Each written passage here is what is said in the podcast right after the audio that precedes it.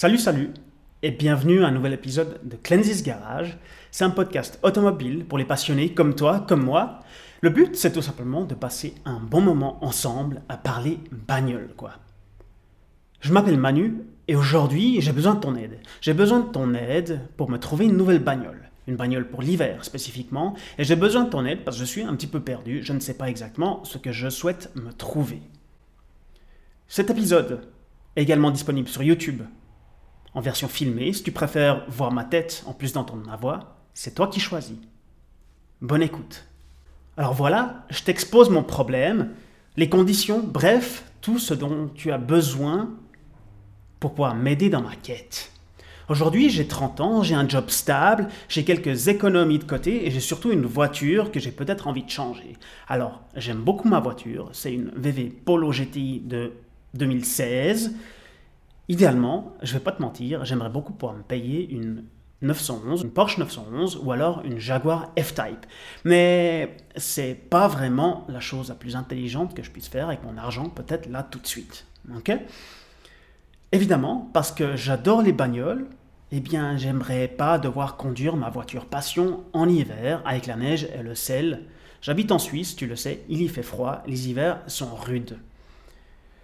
Donc il faut que je me trouve une voiture. Et en plus de ça, j'aime bien skier. Et autant te dire que les skis ne passent pas dans une 911. Malheureusement, en tout cas pas sans les barres de toit.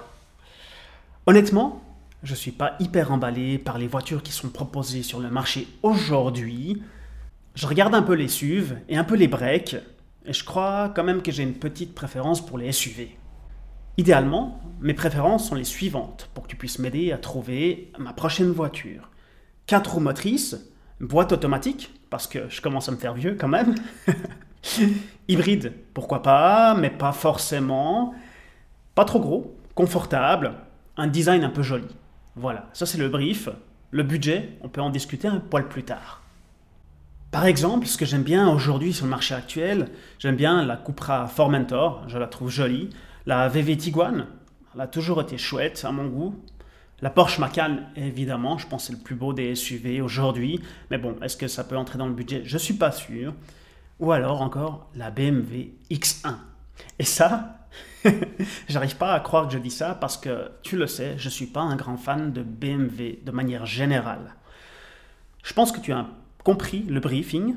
À toi de jouer et de me trouver une bagnole. Sinon, ça c'était pour les SUV. Sinon, parmi les breaks, je pourrais considérer la Audi A4 par exemple ou la Volvo V60. Après, j'ai l'impression que tout est très cher en ce moment quand même. Genre pour moins de 50 000 balles, tu trouves rien d'intéressant. C'est que moi qui suis choqué par ça. Est-ce que tu as des idées? Partage-les dans les commentaires s'il te plaît. Ça peut bien m'aider. Alors voilà, juste pour le fun, je me suis baladé sur les différents configurateurs. Et principalement le configurateur BMW.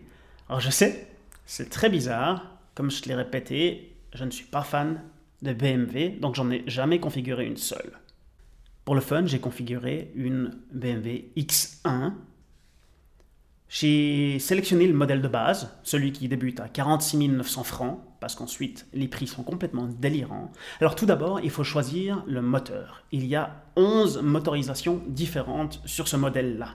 C'est un peu beaucoup, non? Alors tout d'abord, il y a deux moteurs électriques, deux plug-in hybrides, quatre moteurs essence et trois moteurs diesel. Alors, électrique, non, je ne souhaite pas prendre une voiture électrique pour le moment. La tentation est grande de prendre le moteur le plus gros, finalement le plus puissant, le 35i, celui à 300 chevaux, mais je suis vraiment pas sûr que ce moteur fasse du sens sur une voiture comme ça. Est-ce que c'est vraiment utile À mon sens, non.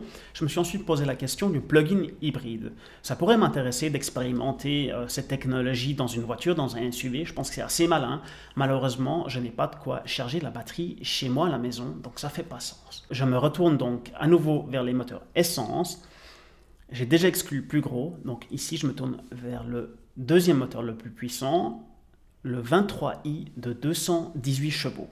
Avec ce pack moteur, il y a le choix entre deux boîtes à vitesse. La première, c'est la boîte à vitesse Steptronic à basculateur de changement de vitesse. Et la deuxième, c'est la boîte à vitesse Steptronic à double embrayage. Comme tu le sais, je ne suis pas un grand fan de BMW, donc je n'ai pas pu expérimenter la différence entre ces deux boîtes à vitesse. J'y connais donc rien. La boîte à double embrayage est moins chère de 330 francs. Je me dis donc que celle-ci est peut-être moins bonne que l'autre, donc j'y vais avec la plus chère. Finalement, la plus chère, enfin celle-ci, c'est celle qui est proposée avec le moteur 35i. Je me dis donc que ça doit forcément être mieux. Si toi qui m'écoutes et que tu es un fan de BMW, n'hésite pas à m'écrire pour m'expliquer la différence de ressenti, technologique aussi, mais de ressenti à la conduite entre ces deux boîtes à vitesse. Ça pourrait m'intéresser. Merci. Après la motorisation de la boîte à vitesse, on passe au modèle de carrosserie. Finalement, il y a trois modèles à choix ici. Un modèle de base, un modèle X-Line, qui est 3300 balles plus cher que le modèle de base, ou alors le modèle avec le kit Sport M. Ce modèle-là est 4550 francs plus cher que le modèle de base. Donc ici, je choisis le modèle X-Line parce que le modèle de base, il ne me plaît pas le kit Sport M est un peu trop cher à mon goût pour ce qu'il apporte en termes de visuel, de design. Donc je prends le modèle X-Line. Ensuite, on passe à la couleur. La peinture. Ici, on trouve plusieurs options. Il n'y en a pas beaucoup, il n'y a pas beaucoup de choix. Je choisis la peinture Cape York Green métallisée. C'est un vert pâle métallisé que tu pourras voir à l'écran si tu regardes sur YouTube. Option à 1290 balles. Et ça, je trouve que c'est un prix plutôt standard pour une voiture, pour une peinture finalement. On retrouve ça chez les concurrents également. On passe ensuite aux jantes. J'adore les jantes. Mon grand problème, c'est que je les griffe tout le temps. Alors peut-être que je ne sais pas conduire, c'est possible. En tout cas, je ne sais pas me garer, ça c'est sûr. Les jantes, il y a quatre modèles différents. Je choisis celui à 19 pouces à 1140 francs. Très bien, c'est joli, ça passe, c'est cool pour une voiture comme ça. On passe ensuite à l'intérieur.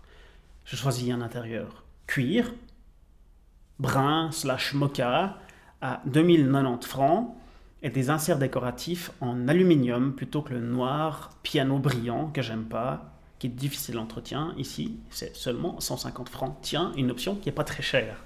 Donc voilà, ça c'est pour la configuration de base, sans option technologique. Hein, on a juste euh, finalement le moteur, boîte à vitesse et puis la carrosserie, un peu d'intérieur on se trouve déjà à 65 830 francs.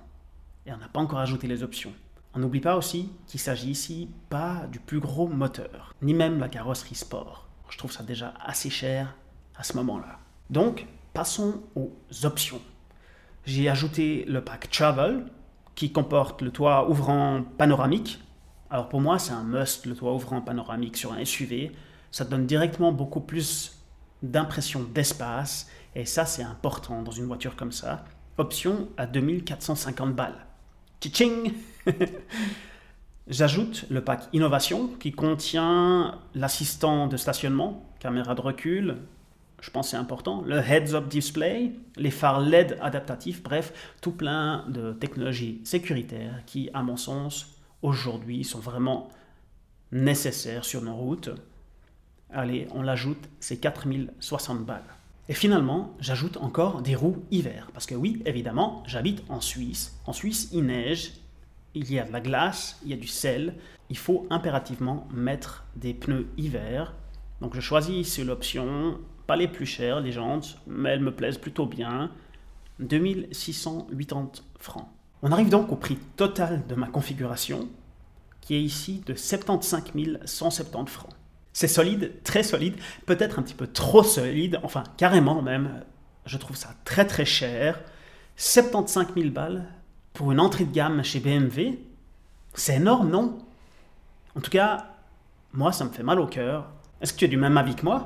Honnêtement, je me remets pas vraiment du prix affiché par ma configuration j'ai pas fait l'exercice de prendre toutes les options, de prendre toutes les options les plus chères pour voir ce que ça donne vraiment avec une configuration complète, une X1 full option. Je suis prêt à parier qu'on est proche des 100 000 balles. Proche des 100 000 balles pour une entrée de gamme BMW, je trouve ça absolument scandaleux. Ici, il ne s'agit pas du X3 ou du X5, hein. c'est le X1, le plus petit SUV. Certes, c'est un tout nouveau modèle, mais quand même, je trouve que pour une voiture de tous les jours, qui va de toute manière déprécier, eh bien, ça fait mal aux boules, quoi. Ça fait, ça fait vraiment mal.